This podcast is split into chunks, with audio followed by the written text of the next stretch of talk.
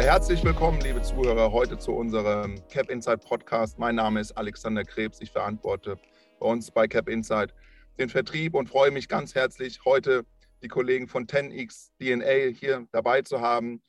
Viele von Ihnen kennen ihn sicher, Frank Thelen, aber Frank Thelen hat noch einen Kollegen mitgebracht, Dr. Richard Buschbeck.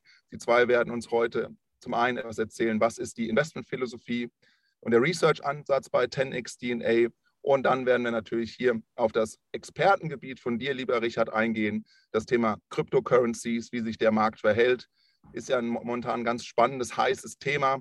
Und ich glaube, da habt ihr ein paar spannende Einblicke für uns vorbereitet. Aber vielleicht mal zu Beginn an dich, Frank, die Frage Research Team. Wie müssen wir uns das vorstellen? Wie muss der Zuhörer sich das vorstellen? Wie viele Leute habt ihr da an Bord? Was sind da die Kapazitäten und die Experten, die in diesem Team mit euch zusammenarbeiten?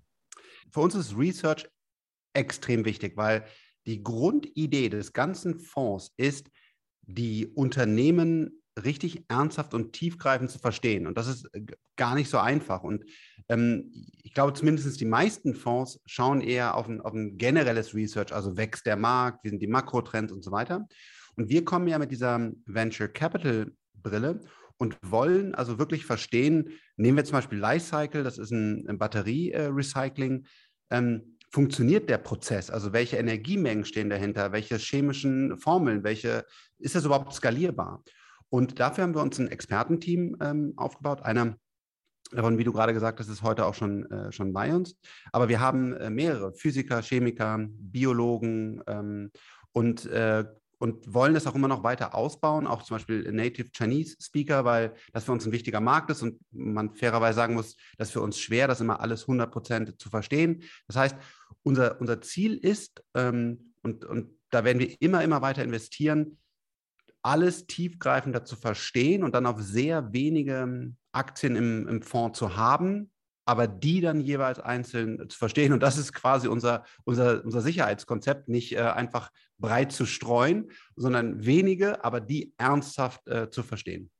Also validiert er neben den ich sag mal, Bilanzkennzahlen, die jeder Portfolio-Manager validiert bei der Titelselektion auch die dahinterstehenden Produkte auf Plausibilität und ob sie dann auch diese Zukunftsfähigkeit haben, dass sie diese Disruption erreichen können, erzielen können um dann auf diesen 10x-Faktor zu kommen, dass es wirklich dann irgendwann ein Unternehmen ist, was sich ja nicht nur verdoppelt, sondern idealerweise verzehnfacht.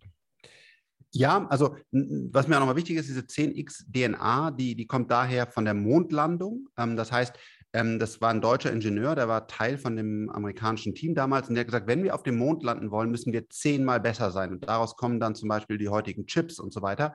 Das heißt, es geht mehr darum, haben die diese DNA in sich? Also wollen die Unternehmen, die wir investieren, wirklich wachsen, weiter mutig sein, viel RD investieren und so weiter und nicht jetzt ver, ver, verzehnfacht sich äh, jede einzelne Aktie. Da haben wir auch Kandidaten drin, aber es, es, geht mehr darum, dass wir eben Wachstumsunternehmen drin haben und die genau diese, äh, diese richtige DNA haben. Das Thema Wachstum ist natürlich für unser heutiges Thema ein wundervolles Thema, weil ja die Kryptomärkte, wo Richard, wo du ja der Superexperte bist bei euch im Team, wie soll man sagen, es ist ja verrückt, was momentan an den Kryptomärkten abgeht. Es gibt immer neue Coins, es gibt immer neue Entwicklungen. Man kann über Nacht gefühlt zum Multimillionär werden, wenn man auf das richtige Thema gesetzt hat. Aber ist es am Ende eine Story? Ist es Casino oder ist es auch ein Investmentthema, Richard, der ganze Markt? Es ist ja irgendwie ungreifbar, was da teilweise momentan passiert. Ja, ab, absolut. Also ich, ich glaube, im, im Kryptomarkt kommen da sehr viele verschiedene Facetten zusammen. Auf der einen Seite, wie du sagst, ist es natürlich äh, eine Form von Lotterie für viele Investoren. Und wenn wir da zum Beispiel mal das, das Beispiel Shiba Inu nehmen, ähm, ich habe da gerade gestern mal nachgeguckt, wenn man vor einem Jahr, also Anfang November 2020, einen einzigen Euro in Shiba Inu gesteckt hätte, äh, dann hätte man jetzt ungefähr Coins im Wert von einer Million Dollar ähm, in seinem Wallet. Ähm, das, das kann man eigentlich nur als Lotterie bezeichnen, offensichtlich. Aber ähm, was man auch ganz klar sagen muss, das ist halt ein Meme-Coin. Und wir sehen in diesen, oder für uns sind diese Meme-Coins nicht so sonderlich spannend. Wir versuchen eher, eher eben auf diese fundamentalen Aspekte des Kryptomarkts zu schauen und da eben die Kandidaten äh, zu finden und in die dann zu investieren, die langfristig disruptives Potenzial haben, wozu dann beispielsweise Ethereum äh, gehört.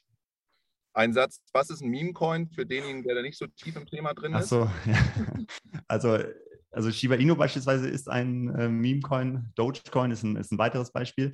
Ähm, das sind Coins, die eigentlich aus, ich, ich sage mal, Witzen oder Memes heraus entstanden sind. Also zum Beispiel Dogecoin und Shiba Inu haben beide diese Hunde als, ähm, ja, als, als Thema oder als Logo. Ja.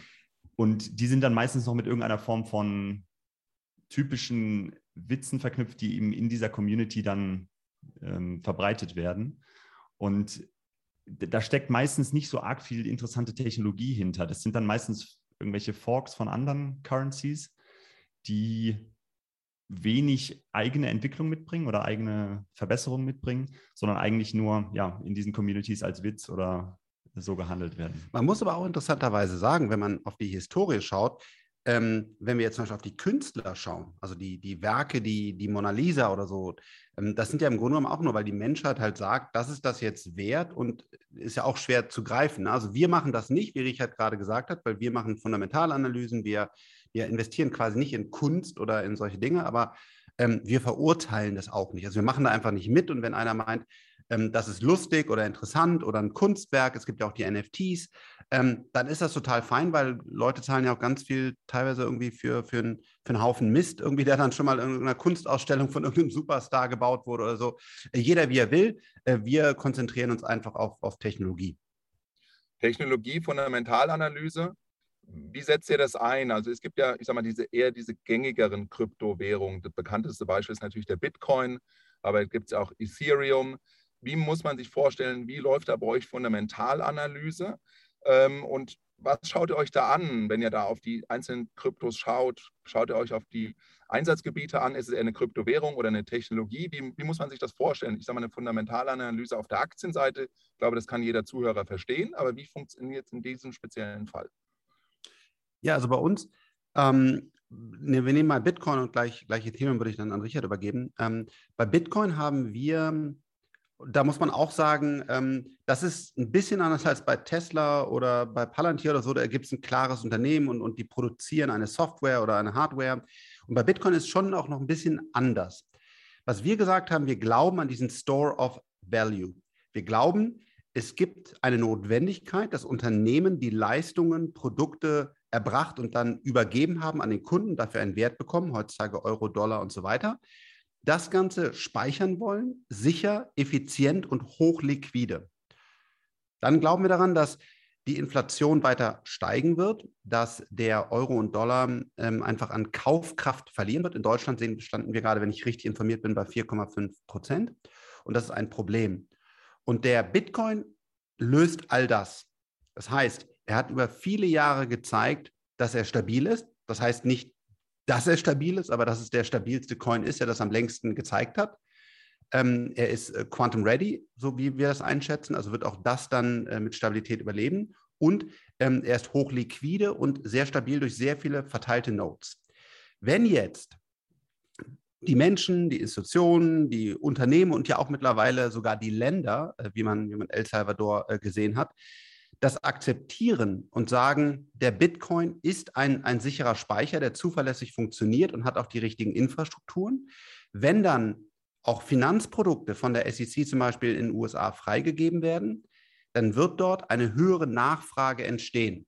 Und eine der Kernthemen von Bitcoin ist, dass Bitcoin nicht vermehrbar ist. Also es gibt noch ein paar Coins, die werden kommen, aber die Nummer, also die Anzahl der Bitcoins ist ganz klar limitiert und es findet sogar immer ein kleiner Churn statt, weil Leute einfach ihre Keys verlieren. Also ich hoffe ganz, ganz wenig, aber insgesamt kann man sogar sagen, leicht dann, dass es dann runtergehen wird.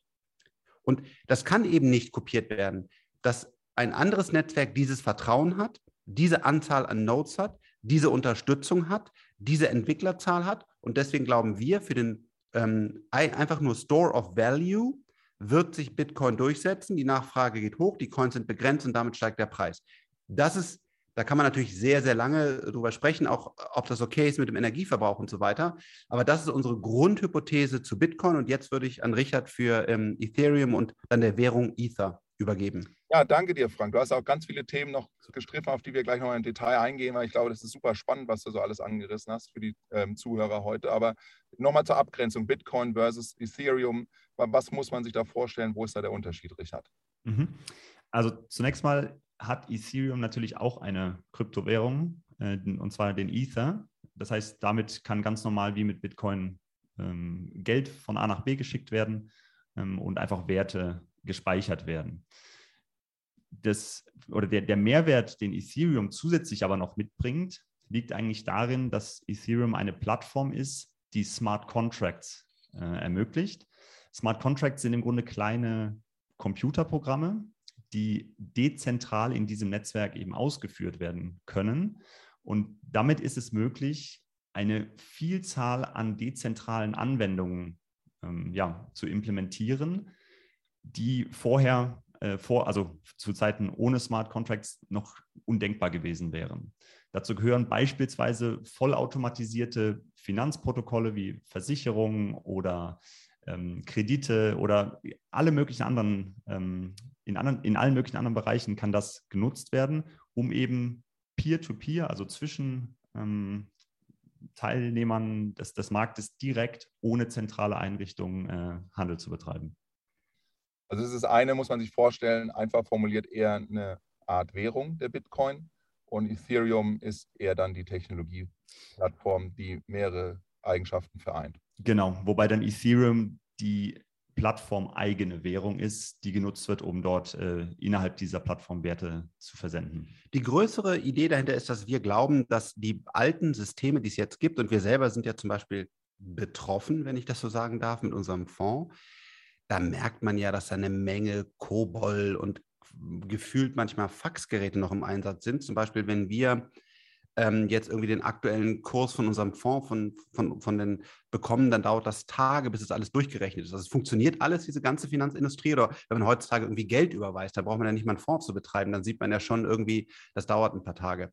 Und wir glauben, dass all das auf jeden Fall auf einen Distributed Ledger kommen wird.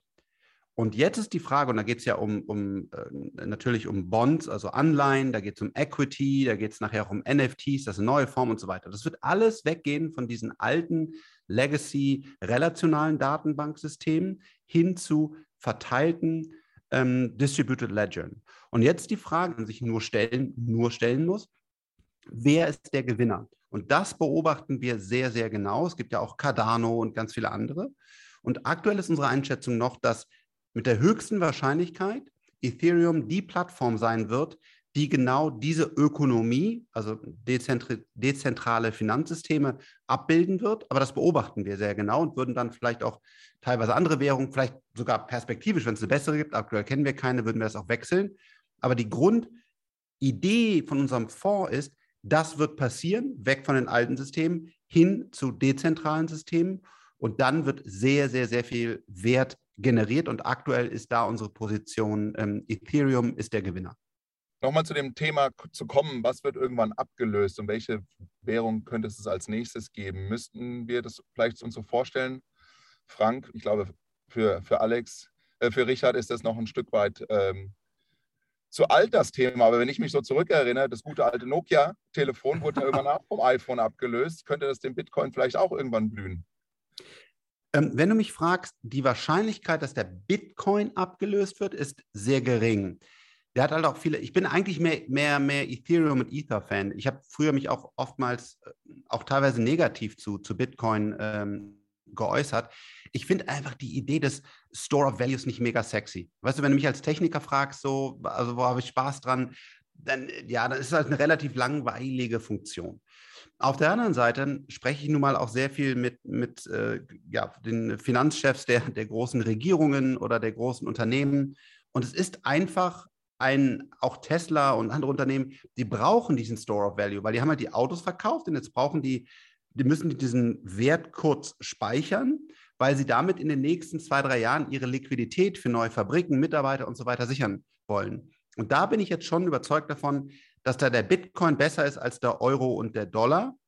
Und ähm, genau, aber an sich ist das einfach nicht so, äh, so super sexy. Aber das, genau dieses Sicherheits- Thema, das wirst du nicht so schnell ersetzen können, weil das halt Jahrzehnte braucht, das Vertrauen aufzubauen. Also ich glaube, Bitcoin wird erstmal bleiben. Bei der anderen Plattform ähm, ist es ja ein relativ junges System. Es gibt auch gerade die, diesen London Fork, wo dann Proof of Work Richtung Proof of Stake bei, bei Ethereum ausgetauscht wird. Da glaube ich, sind wir noch so ein bisschen offener, wer der, der Gewinner ist. Aber aktuell sieht es nach Ethereum aus. Ne? Also ja, ja, so, so sieht unser Research-Team das. Es, bei, bei Ethereum ist es so, es gibt eine ganze Reihe, wie, wie Frank gerade schon angesprochen hat, von ähm, Alternativen oder Plattformen, die als sogenannte Ethereum-Killer äh, sich selber gerne sehen. Ähm, dazu gehören beispielsweise Cardano, Solana, Polkadot, also verschiedenste Plattformen gibt es da. Der Grund, warum wir sehen, dass Ethereum zumindest auf absehbare Zeit da im Grunde nicht einholbar ist, ist eigentlich die, äh, die Developer-Community. Also Ethereum hat mit Abstand, also wirklich um Größenordnung, mehr Entwickler, die eben dezentrale äh, Anwendungen entwickeln, als äh, die Alternativen, die unterwegs sind. Und auch ganz wichtig, zwar versucht jede dieser neuen Plattformen gewisse Aspekte oder vielleicht sogar alle Aspekte von Ethereum zu verbessern, aber wir sehen eben nicht, dass das in allen Bereichen gelingt. Also es ist jetzt nicht so, dass beispielsweise Cardano in allen Bereichen zehnmal besser wäre als äh, Ethereum, sodass plötzlich alle Entwickler äh, rüberwechseln würden. Und dementsprechend, ja, äh, gehen wir davon aus, dass Ethereum auf absehbare, auf längere absehbare Zeit ähm, unangefochten die de facto Standardplattform für Smart Contracts bleiben wird.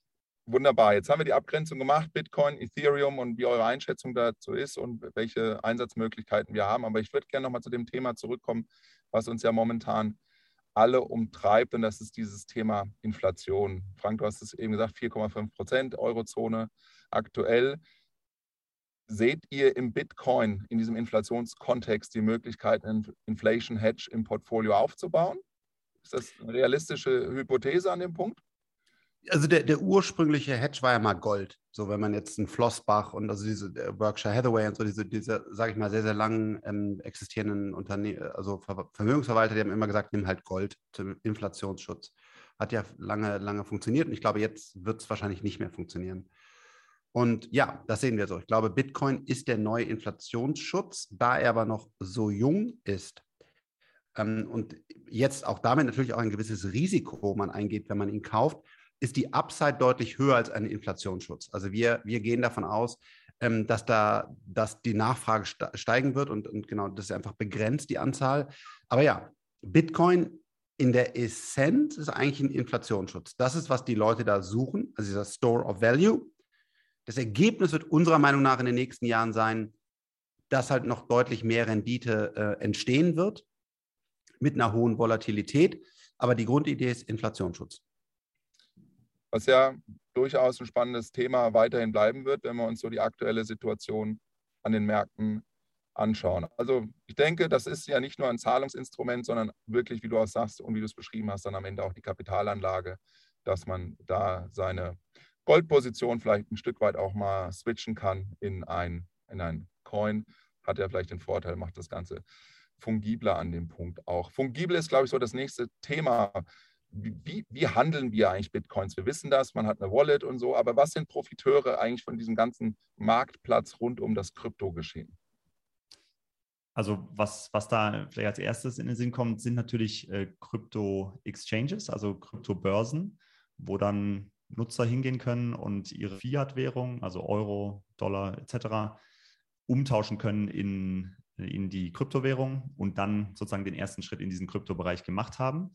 Äh, für Umtausche von Fiat zu Krypto gibt es weniger Exchanges, aber von Krypto zu Krypto gibt es dann sehr, sehr viele und dann unter anderem auch dezentrale Exchanges. Das heißt, das sind so die, äh, die ersten Anlaufstellen, die da ein, ein Nutzer ähm, nehmen müsste. Und was ganz konkret, habt ihr ein Beispiel für uns? Also, wenn, wenn das schon anspricht, aus unserem Portfolio haben wir da natürlich Coinbase äh, mit dabei. Coinbase ist der größte US-amerikanische Krypto-Exchange, also die größte Kryptobörse.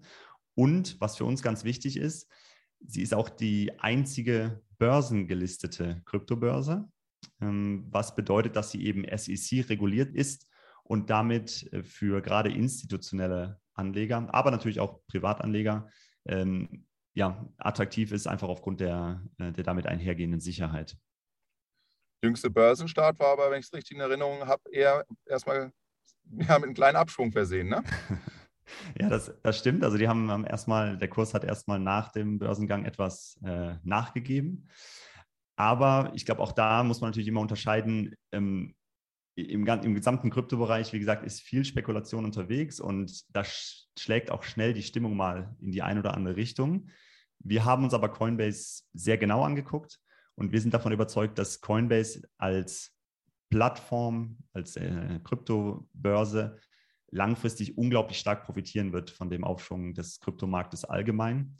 Und ähm, das liegt übrigens auch nicht nur daran, dass sie jetzt eben als Börse fungieren, sondern sie haben noch weitere Faktoren, wie wir es eben auch in unserem äh, Paper auf der Webseite beschrieben haben, die für uns da sehr, sehr spannend sind. Zum Beispiel ihre ganzen Investments, also ihre äh, Venture Capital Investments in äh, Kryptounternehmen.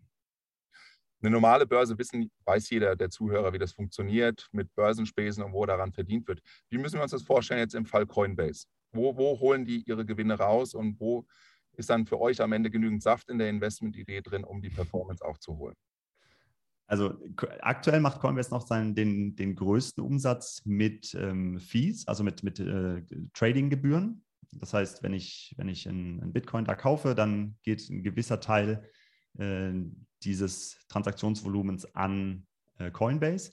Genauso, wenn ich zum Beispiel meine, meine Kryptowährung wieder raushole aus Coinbase, also in mein eigenes Wallet ähm, zurücküberweise, dann äh, nehmen sie auch da eine gewisse Fee. Das heißt, das, das ist so die Haupteinnahmequelle.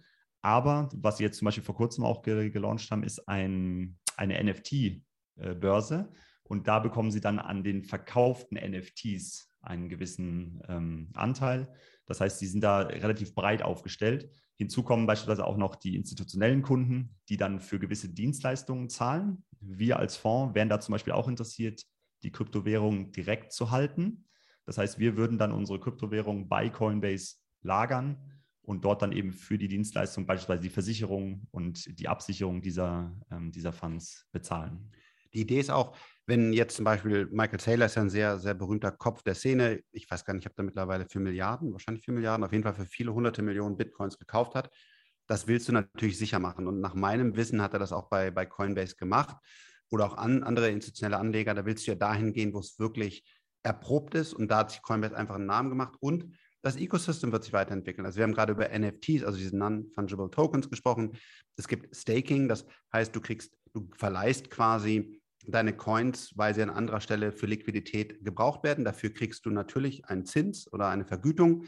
Ähm, auch das werden wir, könnten wir vielleicht bei, bei, ähm, bei Coinbase sehen. Also in das ganze Ecosystem. Und da fragen wir uns, ist das Team gut? Also ist natürlich das Gründungsteam, das Managementteam, aber auch dann die eine Ebene darunter, sind die wirklich noch auf dem richtigen Weg? Sind die noch hungrig? Ähm, sind die schnell bei den Dingen? Ist das eine agile Firma? Haben die ein vernünftiges Verhältnis zum SEC, was hier leider wichtig ist und so weiter? Das haben wir uns auch alles sehr genau angeschaut und deswegen ist halt ähm, Coinbase ähm, bei uns im Fonds gelandet. Ja, vielleicht da ein, ein Wort noch dazu und zwar der, der Fakt, dass Coinbase eben reguliert ist, also SEC kontrolliert und reguliert ist, ist da für uns sehr, sehr wichtig, weil man muss leider auch sagen, es gibt auch viele, viele zwielichtige ähm, Kryptobörsen, wo wir als Fonds jetzt sehr ungern oder eigentlich ist es ausgeschlossen, dass wir. ausgeschlossen. Äh, es ist ausgeschlossen, dass wir. Sollte äh, ausgeschlossen sein. Das sollten wir, glaube ich, auch allen Investoren an dieser Stelle. Also okay, dann äh, muss ich das nochmal neu formulieren. Es ist vollkommen ausgeschlossen, dass wir auf irgendeinem zwielichtigen ähm, Anbieter da unsere Coins lagern würden. Deswegen ist für uns im Grunde dann auch Coinbase fast schon der einzige, der da in Frage kommt. Und das zeigt halt auch wieder die Attraktivität dieses Unternehmens und ist einer der Gründe, warum wir da investiert haben. Verschlafen wir den Trend wieder hier in Europa, Frank? Wenn wir wieder keine eigene europäische Börse haben, die hier von der EZB oder so beaufsichtigt wird? Ähm, total. Und, und da, da, wir haben ja zum Beispiel jetzt im Venture Capital Bereich in Unternehmen investiert, das heißt Neufund. Da wollten wir ähm, oder haben auch ähm, Equity on Chain gebracht, also quasi Unternehmensanteile im frühen Bereich von Startups auf der Ethereum-Plattform äh, zu managen. da habe ich ja live erlebt, ähm, welcher schmerzhafte Prozess das mit unserer BaFin ist. Da ist einfach keiner auf offen für Technologie und sagt, hey, das ist eine tolle Chance und dann könnten wir hier ein Ecosystem aufbauen und das wäre für uns als Deutsche mit Datensicherheit eine Riesenchance, sondern Ähm, die haben da einfach immer nur Angst, und ähm, die einzelnen Mitarbeiter sind halt darauf incentiviert, dass sie keine Fehler machen. Die sind nicht darauf incentiviert, irgendwelche Werte für Deutschland zu schaffen. Und da krankt das System ähm, in sich selber, ist wirklich ganz schrecklich. Ähm, und ja, es wäre auch eine gute Chance gewesen, weil es halt auch Datensicherheit und Trust und so, das kannst du gut in Deutschland äh, machen. Ist total traurig. Und ähm, je nachdem, wer jetzt ähm, Finanzminister wird, ähm, wenn, wenn ich da die Chance habe, ähm, werde ich dort sicherlich auch nochmal das persönliche ähm, Gespräch suchen, weil da muss sich dringend was ändern, sonst verpassen wir da eine ganz große Chance und haben ja auch schon viel verpasst. Und ähm, jetzt muss man sehen, haben wir überhaupt noch eine Chance, nochmal nachzulegen, weil die BaFin ist ein ganz klarer äh, Faktor dafür, dass wir leider, leider äh, kein starkes äh, Krypto-Ecosystem in Deutschland äh, aufgebaut haben. Also ich würde mal ähm, ein schönes Mittagessen drauf wetten, dass du einen guten Draht hast zum neuen Finanzminister. Ähm, das ist an der Stelle schon mal ausgesprochen, ja. die Wette hier. Ähm, aber nochmal zurückzukommen. Uns ist ja auch wichtig bei Cap Insight das Thema Investmentkultur. Und ich glaube, das, was du gerade beschrieben hast, zahlt mal wieder nicht positiv auf die Investmentkultur hier ein, was ja eigentlich ein trauriges Beispiel mal wieder ist. Es hat bei der Aktie nie richtig funktioniert und bei der nächsten neuen Asset-Klasse wird es wahrscheinlich wieder nicht funktionieren, oder? Äh, jetzt, war, jetzt bist du gerade pessimistisch. Ähm, das bin ich manchmal auch. Ähm, ich hoffe, dass, dass wir es besser hinkriegen. Und wir haben jetzt zum Beispiel ja mit der FDP ähm, jemand, der sehr stark für Aktien in der Rente ist. Äh, unser äh, Finanzminister, der nun jetzt mal wahrscheinlich äh, unser Kanzler wird, ähm, dann aber hoffentlich sich so ein bisschen aus den Finanzen raushält, ähm, hat er so schön gesagt, Aktien habe ich nicht, sondern ich habe alles auf dem Sparbuch. Das sind natürlich Sätze, die sind für mich kaum zu ertragen. Also wie, wie kann ein Finanzminister sagen, er hat keine Aktien? Ähm, genau, da muss sich die Kultur ändern. Wir haben in der neuen Regierung ähm, hoffentlich, weiß ja noch keiner, mit Christian Lindner jemand äh, und auch seiner Partei FDP, ähm, die sich dafür sehr stark machen, dass wir eine Aktienkultur auch entwickeln. Ähm, nun gut, jetzt lass uns mal schauen, wie die Karten gelegt werden und dann werde ich schauen, ob und wie ich mich dort involvieren kann. Ähm, wir brauchen Aktien. Alles andere ähm, ist ja, wird schwierig und ich glaube, es ist die, Asset-Klasse, die gezeigt hat, natürlich mit einer Volatilität, aber dass sie ähm, wichtig ist für langfristige Renten und so weiter. Und andere Länder machen uns das ja vor. Und warum machen wir es denn nicht nach, wenn es da so gut funktioniert? Also ja, wir brauchen dann eine völlig andere Kultur, auch im Kryptobereich. Noch so ein anderes Thema, wir hatten es nur ganz zu Beginn rudimentär gestriffen, aber was ja auch ein großes politisches Thema momentan ist, ist alles rund um Nachhaltigkeit, Klimaerwärmung und wo die Reise hingeht. Und es ist ja auch immer so eine leicht negative Diskussion in der Presse, dass das Crypto-Mining, das Bitcoin-Mining so extrem energieintensiv ist. Wie ist da euer Blick drauf, um da nochmal ganz kurz was zum Thema ESG zu sagen? Ja, also das ist absolut ein Thema, was mich ja auch immer schon in meiner, meiner Kritik an, an Bitcoin einer der, Haupt, der Hauptpunkte war, dass man quasi eine Menge Energie auf, aufbringt. Aber am Ende des Tages ähm, ist es so, dass das auch wiederum für die Sicherheit sorgt, dieses Proof of Work versus Proof of Stake. Das wird jetzt ein eigener Podcast. Ähm, und was wir versuchen zu pushen, ist, ähm, dass ähm, ja, die Community auf grüne Energien setzt. Und El Salvador zum Beispiel und auch viele andere äh, machen das ja auch. Und ich habe die Hoffnung, dass wir da bald auf 90 Prozent ähm, grüner, grüner Energie laufen, weil ähm, sage ich mal, neue ähm, ähm, ja, fossile äh, Kraftwerke, die ja teilweise auch dann in, in China gestartet wurden, die finde ich, was ich auch gut finde, dass die gestoppt wurden, das widerstrebt uns total. Und das wird auch immer so ein bisschen ein Problem mit Bitcoin bleiben, dieser, dieser, dieser Energiebedarf, der uns einfach stört. Es gibt ein Papier von ähm, Square, Jack Dorsey und, und Cathy Wood von ARC, ähm, die ja, die sogar argumentieren, dass Bitcoin grüne Energie fordert, fördert, weil mehr grüne Energie gebaut wird und dann auch äh, in die Netze reinfließt, wenn es nicht fürs Bitcoin-Mining gebraucht wird. Aber ja, da sind wir, das ist auch echt, das ist ein unschöner Punkt. Wir beobachten das äh, sehr genau und, und hoffen, dass die Community noch schneller äh, switcht. Genau, wichtig da aber an, an der Stelle, Ethereum zum Beispiel hat eine, eine ganz klare Roadmap, wie dieses Energieproblem gelöst werden kann. Und das ist das, was, was Frank vorhin schon mal angesprochen hatte. Und zwar wird das Ethereum-Netzwerk als Ganzes äh, vielleicht noch Ende 2021, spätestens im ersten Quartal 2022 auf einen, auf einen neuen Konsensmechanismus umsteigen. Äh, aktuell nutzen sie noch Proof of Work, wo eben sehr viel Energie verbraucht wird. Und der neue Konsensmechanismus wird dann Proof of Stake sein. Und dieser Wechsel wird den Energieverbrauch um mehr als 99,5 Prozent senken. Damit ist das äh, zumindest bei Ethereum diese Energiethematik ähm, quasi gelöst. Aber das sind auch gute Aussichten und sehen wir mal ehrlich, also Gold, richtiges Gold, physisches Gold schürfen ist jetzt auch nicht gerade die sauberste. Nee, das ist sogar noch schlimmer, weil also damit, damit äh, zerstörst du die Umwelt auf jeden Fall, weil, weil du halt einfach äh, eine Menge, ähm, ja auch teilweise Chemikalien dort eingesetzt werden. Und äh, bei, bei Bitcoin hast du halt die Chance und, und das ist auch auf einem guten Weg, dass es halt green wird, weil es kann an zentralen Mining-Stellen grüne Energie eingesetzt werden. Die Community kann es weiter pushen und halt, äh, es gibt auch schon erste Dinge, wo man quasi nur Green Bitcoins ähm, halten kann.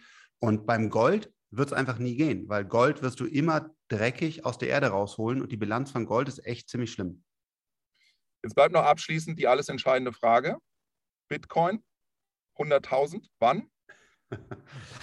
Also wir gehen davon aus, wir haben da einen sehr genauen Tag. Also wir haben das mal ausgerechnet. Äh, wir gehen davon aus, dass äh, heute in ungefähr 23 Tagen diese 100.000 erreicht wird.